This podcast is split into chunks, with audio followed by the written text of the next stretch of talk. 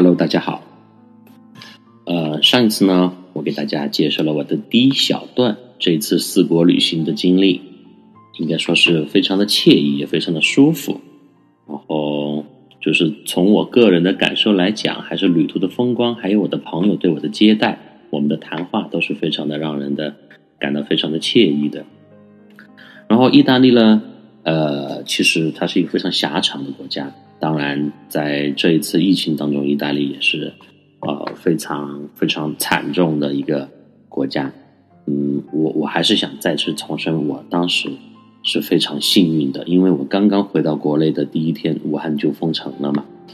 呃，我能够赶在赶在一个就是大爆发的时期，能够以这一次比较特殊的经历去游历意大利呢，我觉得是一非常。呃，有意义，而且在人生当中是一个非常深刻的回忆。接下来的旅程呢，我们就慢慢的风格就开始变化起来。嗯，从前面的一些舒服惬意啊平顺，那么慢慢开始给我带来一些比较特殊的经历和感受。当然。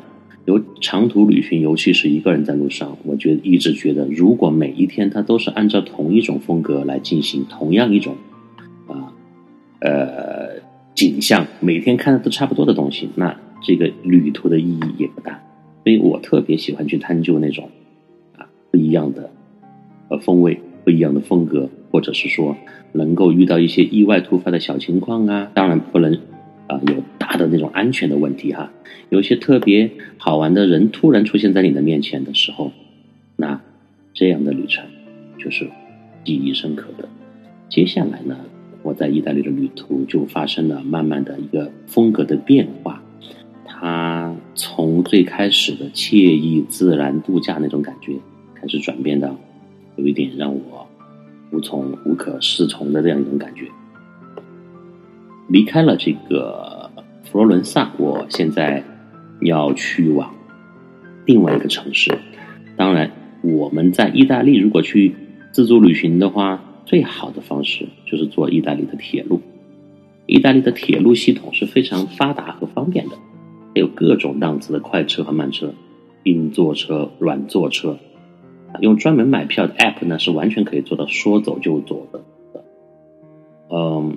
我买了一张去那不勒斯的高级票。什么叫高级票呢？其实就是座位舒服一点，中间的小桌板可以收起来，而且在当地人当中是用那种傻逼和公费报销的商务人士才会选择的选择那个车次，因为它的票价是一般呃普通车次的两倍多，接近三倍的这么一个价格。因为为了体验嘛，其实时间也不长哈，就是两不到三个多小时从。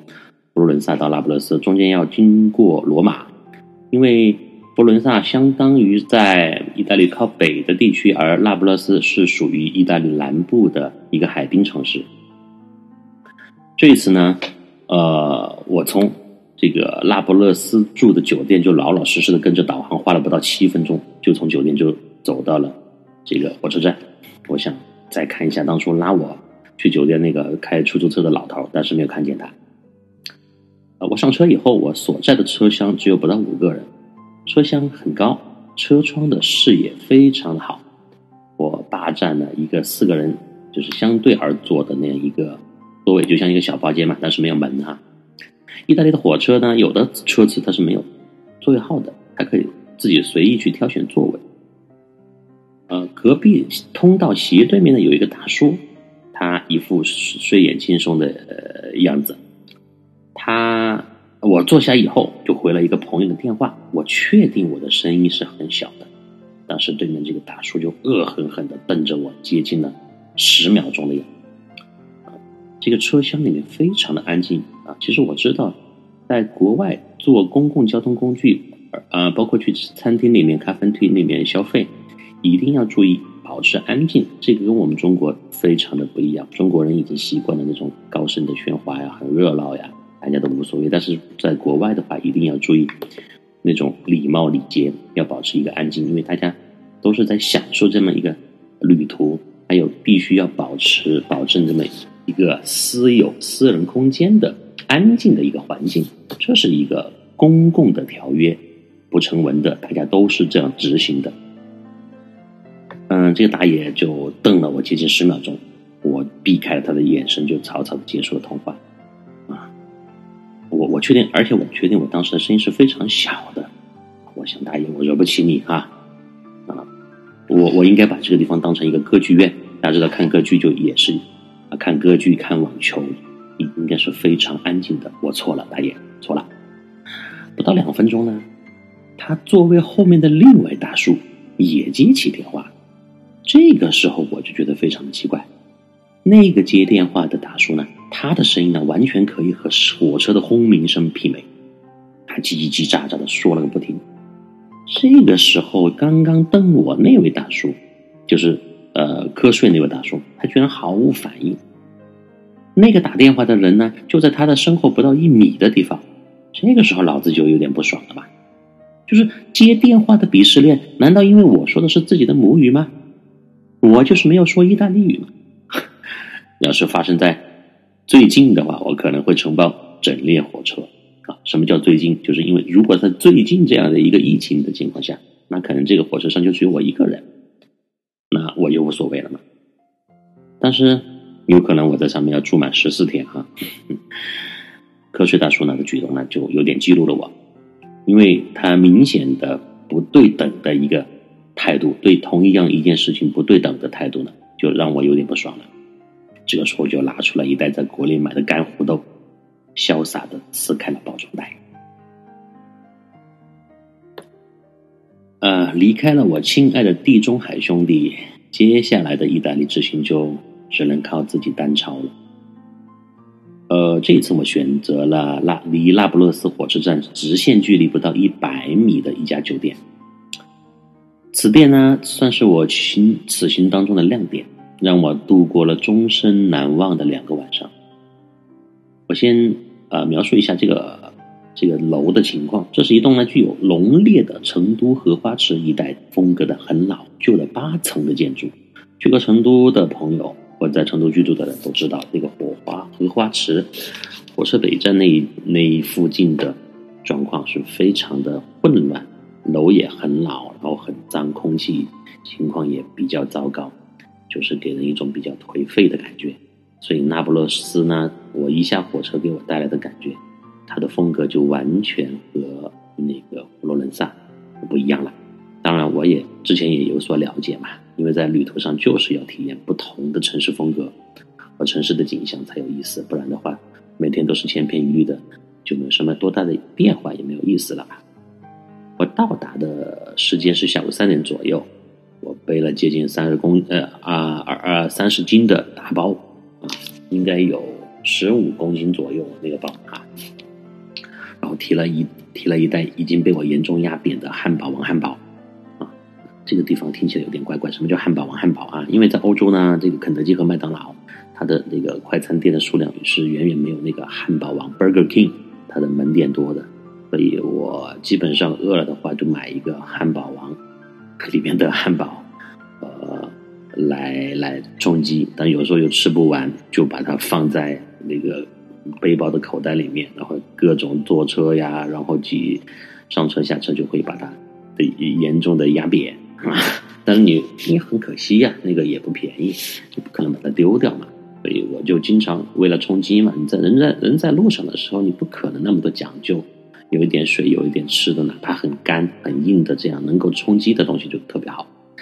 我就这样一副形象啊，步履蹒跚的爬上了顶楼啊，顶楼，来到这个贵店的门口，我发现这个顶楼应该是第七层啊。我来到那个我在 Booking 上面订的，Booking 上面订的一家，就是很小，但是很方便，因为我离火车站近的话，我出发去什么地方，下一个目的地很方便。这个原则啊，这个原则我订的房间。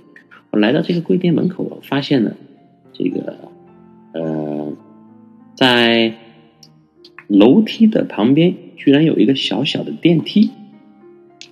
我真的是太傻了哈！因为我从一楼上来的时候没有发现这个电梯，当我爬到顶楼的时候，顶层的时候，我才发现居然有一个电梯啊！这个时候我已经没有力气来骂自己，我只想快一点的进到房间休息。因为说实话，从早上从佛罗伦萨出发，坐火车三个多小四个小时的时间，啊，来到那不勒斯还是比较疲惫的。虽然火车这个环境是比较好，毕竟也出来一周的时间了嘛。这个时候我在那个呃旅店的门口按了门铃，啊，敲了几下玻璃，最后用脚又连踹了大门，呃，若干下都没有人理我。这个时候呢，我才意识到这层这栋楼好像除了一楼入口处有一个守门的大妈，上面几层，因为我是步行上门嘛，根本就没有什么人。妈的，开店不开门，打死没有人。这一是一栋很废旧的楼啊，虽然面积不小，但是当时我目测来讲，也应该是，就是基本上是废掉了。那天呢，本来是阳光明媚。但是这个时候，我一个人处在这个空无一人的旧楼的楼顶，叫门不应，突然就给了我一丝阴森森的感觉。这个时候呢，那不勒斯的颓废之美呀，就如此快的向我袭来。呃，我按照 Booking 上面的联系方式拨通了电话，那头的那个小伙子就操着严重的意式口音的英语给我解释道：“哎，不好意思啦。”我们的店呢已经垮掉了，因为没有生意。但是呢，这个 Booking 上面的信息信息还没有来得及拆掉。既然您呢已经付了付了那个钱预定了，也可以入住，没问题的。不过呢，我要等一会儿，我在城里跑滴滴啊，打了个跑滴滴就是他在跑车嘛，我就是打就就就想象成他在跑滴滴滴滴嘛，这样说的话通通俗易懂一些。好，十分钟以后呢，给你开门。呃，我头一次遇到这么随性的老板。这个时候，我一屁股坐下，一屁股坐下，坐在那个门边的口那个楼梯上，一边开始啃我那个已经硬的有点像砖头的汉堡王汉堡，啊，一边等待着老板的到来。嗯，进到门里，我发现这个小小的楼层呢有六个房间，卫生间是公用的，在巷道的尽头。虽然外面阳光明媚。但要是不开灯的话，整个空间是一片漆黑的。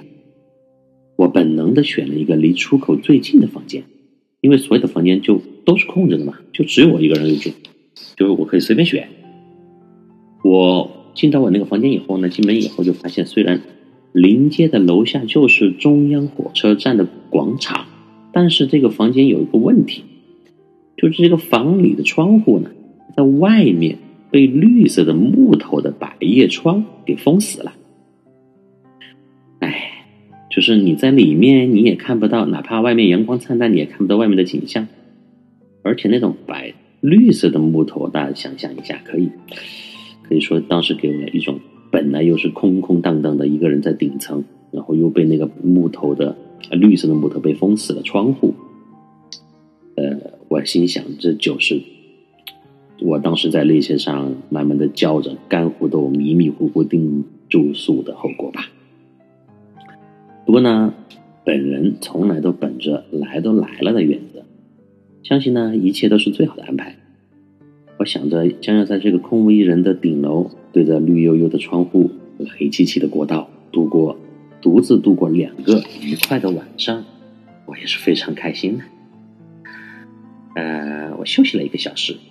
恶意呢又很快袭来，我下楼准备闲逛加觅食，查了一下地图，我这个地方好像离海边呃也不远，我顿时就生出了去海浪啊去海边就着海浪吃外卖看夕阳的念头，一个人的浪漫享受一下。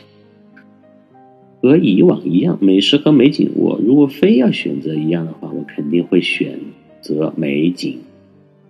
于是呢，我又在楼下买了一个汉堡王汉堡，就边吃边就上了路。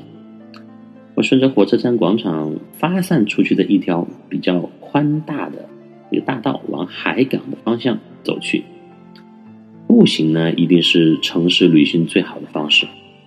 前两天我在佛罗伦萨每天两万步呢，呃，其实也仅仅是个开始。在这一次的旅途当中，后来我在布达佩斯才。刷新了我个人单日步数记录。拉普勒斯呢，是意大利南部的一颗明珠。呃，地中海的风光风光虽然不是呃一不陌生，但是马拉多纳和佐夫的身影仿佛还在这里浮现。和罗马、佛罗伦萨大不一样，呃，那不勒斯呢，仿佛有着一个文艺青年气质的古惑仔，大家可以想象一下，有着文艺青年气质的古惑仔，镇守着意大利的南大门。我在想呢，那个马马拉多纳当年选择在这里度过黄金七年，我猜很重要的一个原因就是他在这里看到了家乡的影子，他看到了阿根廷的文艺颓废、靠海而又接地气。他用无可挑剔的表现呢，成为了那不勒斯当地的守护神。马胖子虽然现在渐渐的淡出了我们的视线，但是他治愈这座城市，如同巴蒂斯图塔治愈佛罗伦萨的意义是一样的深远。阿根廷人的血液呢，非常适合意大利这片土地。我突然想到，两个国家的形状都是细长细长的，如此的相似，坐落于南半球，南北半球。不知道当年啊，两位足球足球大神呢是否意识到这一点？呃，不同于佛罗伦萨，那不勒斯的建筑风格呢就是光怪陆离了，样式繁多，有带穹顶的中世纪的教堂，有东南亚的低矮的老楼，有东欧式的红色的皇宫，还有北上广深式的下沉式商业广场，也有那种富士康式的中国八十年代的群居的筒子楼。我神不知鬼不觉的就走上了两边都是快车道的海滨公路，但是离海滨呢还隔着一个硕大的港口。我走了快十分钟，我才发现自己正在行走的是个三十厘米高的隔离带。除了我呢，在这个隔离带上面，前后数公里是没有一个人的。两侧开的飞快的汽车呼啸而过，强大的气流足以把我推向空中，再狠狠的摔摔下来。这样再走下去就没有尽头了，我怕走到米兰才能脱离这个隔离带。于是呢，我看那个看准了时机，找了一个没有车过的空档，穿越过马路，飞奔到靠城市中心的那一侧步行道上。一旁的路人呢，已经看呆了我这个来看呆了了我这个来自东方的横穿马路的实景的杂技演员。车速非常快，确实呢，当时很危险。啊我掉在马路中央的汉堡王汉堡，就说明了一切，说明了一切。但是呢，我不不想再去捡回来了。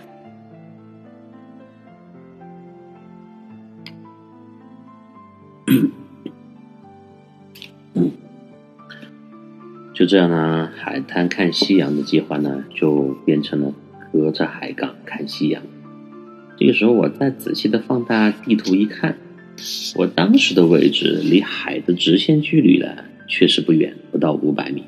但是中间的码头就阻断了地中海和我。啊，这一次当然是真正的地中海了啊，不是那个秃顶。不过呢，我也看到了地中海的港口和夕阳，也是很美的吧。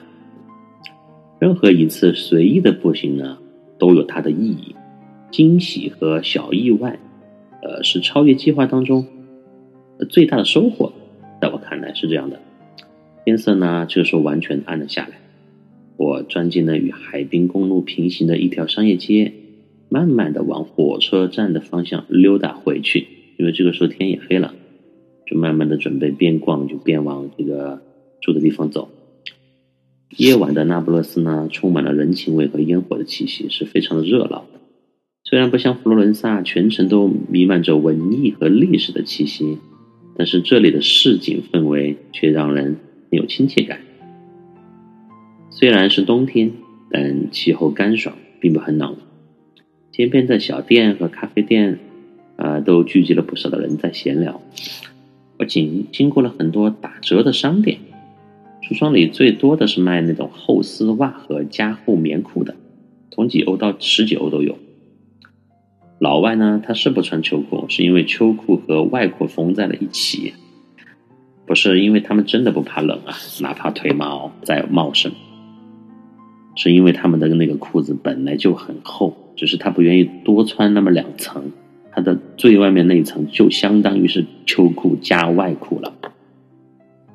当地有一种小吃叫做油炸披萨，而且呢，很多路边摊呢，它允许免费试吃。当然，这个免费试吃你不能就一直吃个不停啊，把里面的油都吃的没了，只能吃一到两个。我尝了一个，其实那个呃油炸的披萨就相当于是我们的油条，只是它这个长度短了很多，有一点甜味，其实呢还是挺好吃的。这时候我想了想，还躺在马路中间的汉堡王汉堡，我真的是好心疼啊，因为好心疼啊，因为好贵。呃，因为在国外，在欧洲，汉堡就是吃一个快餐，也就是简单的一个汉堡，一份薯条，还一杯是可乐的话，接近也就是七八十块钱呢。所以那个再难吃，有时候也舍不得扔掉。嗯，我在路过最后一个街口的时候呢，一位老奶奶站在了我的前面，拄着拐杖，跃跃欲试要过街。但是这个路口它没有红绿灯，他一直想冲过去呢，又怕自己的速度不够，偏偏这个时候不远处又传来了救护车的警笛声，划破天际，那个气氛一片的紧张。啊，就是我在佛罗伦萨的那种安详宁静的感觉，一来到那不勒斯，从下午下火车到入住酒店，到我刚刚在这个横穿马路，再到这个时候。听要回家过马路的时候，又听到了那个警笛声，就非常的让我感觉到了这个气氛的不同。呃，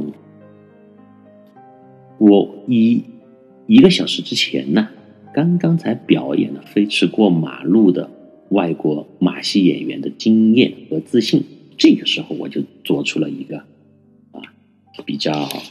意外的举动吧，旁人来看，因为尤其是作为一个外国人、中国人，就是一个人在意大利的街头，我就搀扶起老奶奶，向马路中间以非常标准的交警手势对来车做了一个停的手势，然后呢，一步一个脚印的迈向街的对面。这个温馨的镜头呢，可以加入祖国的公益广告视频，再配上。一段文字：“一带一路，一路一扶，安全出行，靠你我大家。”想起来呢，这是继我在土耳其推着一个坐轮椅的大爷下坡以后的又一国际壮举。可惜呢，这次没有人拍下来。过完马路呢，我才发现刚才那个老奶奶好像比我走的还要快，感觉是她在拖着我在走。这一刻呢，我扶她，我，已经没有那么重要了。过完街呢，奶奶给我说了一声“俏”，我当时惊呆了。他怎么知道我姓赵？他说的是“俏”啊，我听起来好像是“赵”。后来呢，我才知道这是意大利语，意思就是“拜拜”，就是跟你告别呢。有意思的一天呢，远远没有结束。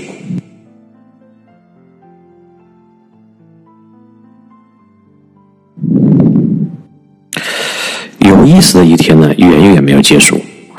我闲逛完，闲逛完回到火车站的那个大酒店啊，已经快十点钟了。我称之为它为大酒店吧，因为我一个人住，确实挺大的。楼下的超市门口站着一群黑色的非洲裔兄弟，在夜色的掩护下，几乎是隐身状态。我差点撞上了其中一个。我想起来，在马来西亚的农村七根道里自驾时候的遇到那个骑摩托的兄弟，啊，到时候有时间我会给大家分享一下多年前我在马来西亚自驾在农村的一段奇遇，也是挺有意思、挺刺激的。只是这几个非洲兄弟呢，呃，比大马的那个还要黑。几个人呢，一副杀马特的装束，围成了一圈，正好挡在了酒店的入口。虽然我几乎看不见他们，但是能够明显的感受到他们集体贼溜溜的打量我的眼神。啊，庆幸呢，我不是亚洲女子或者提着名贵皮包的男子。当然了，这两类人也不会选择住在这个鬼地方。当我穿过他们的时候，就像进行行进在漆黑的旷野当中。还好呢。我有惊无险的进入了大楼，双脚呢微微有一点颤抖。你再身经百战呢，也是需要提防的，尤其是在那不勒斯这样一个以混乱啊比较脏乱差出名的这么一个意大利的南部城市，而且又是在晚上，又是一个人，所以还是小心为妙。呃，在确定身后我没有人尾随啊以后呢，我准备去尝试一下那个白天完美错过的电梯。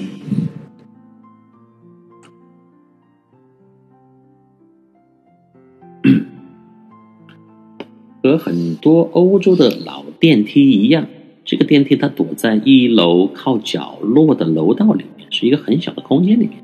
外面呢有一道木木门，里面呢有一道钢门。啊，这个电梯的空间很小，最多只能锵锵三人行。啊，欧洲很多房这个电梯都是非常的小的，这有时候有的只能站下一个人，啊，加一个行李箱，最多两个人的样子。因为他们的欧洲的地的空间小。啊，他们的房间面积，反正什么东西都是比较小的啊，而且他们的那个车基本上路上也都是两厢车，没有屁股的三厢车，啊，都是为了节约房呃节约空间嘛。还好呢，这这个时候呢，这栋楼里面除了我，好像没有第二个人，寂静无比，鸦雀无声。这个时候，我想起了恐怖电影里的画面。